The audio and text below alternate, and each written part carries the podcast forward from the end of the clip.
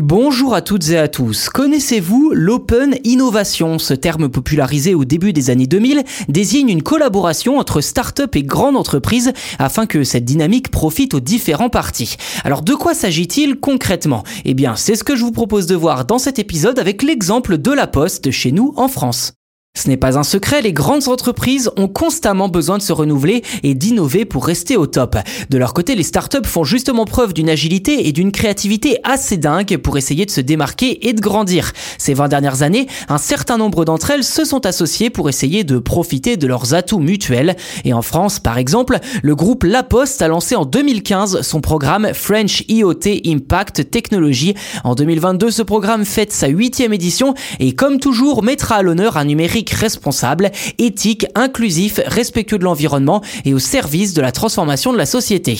Ce dernier point est d'ailleurs central cette année puisque les 15 participants devront proposer des projets pour répondre à quatre challenges que sont, je cite, les services de proximité, les services aux entreprises et aux professionnels, la e-santé et les services au territoire. En clair, chacun de ces quatre défis se fait en partenariat avec des acteurs publics ou privés tels que Pôle emploi, CFI Group, Malakoff Humanis ou encore le fonds FHF, Fédération hospitalière de France.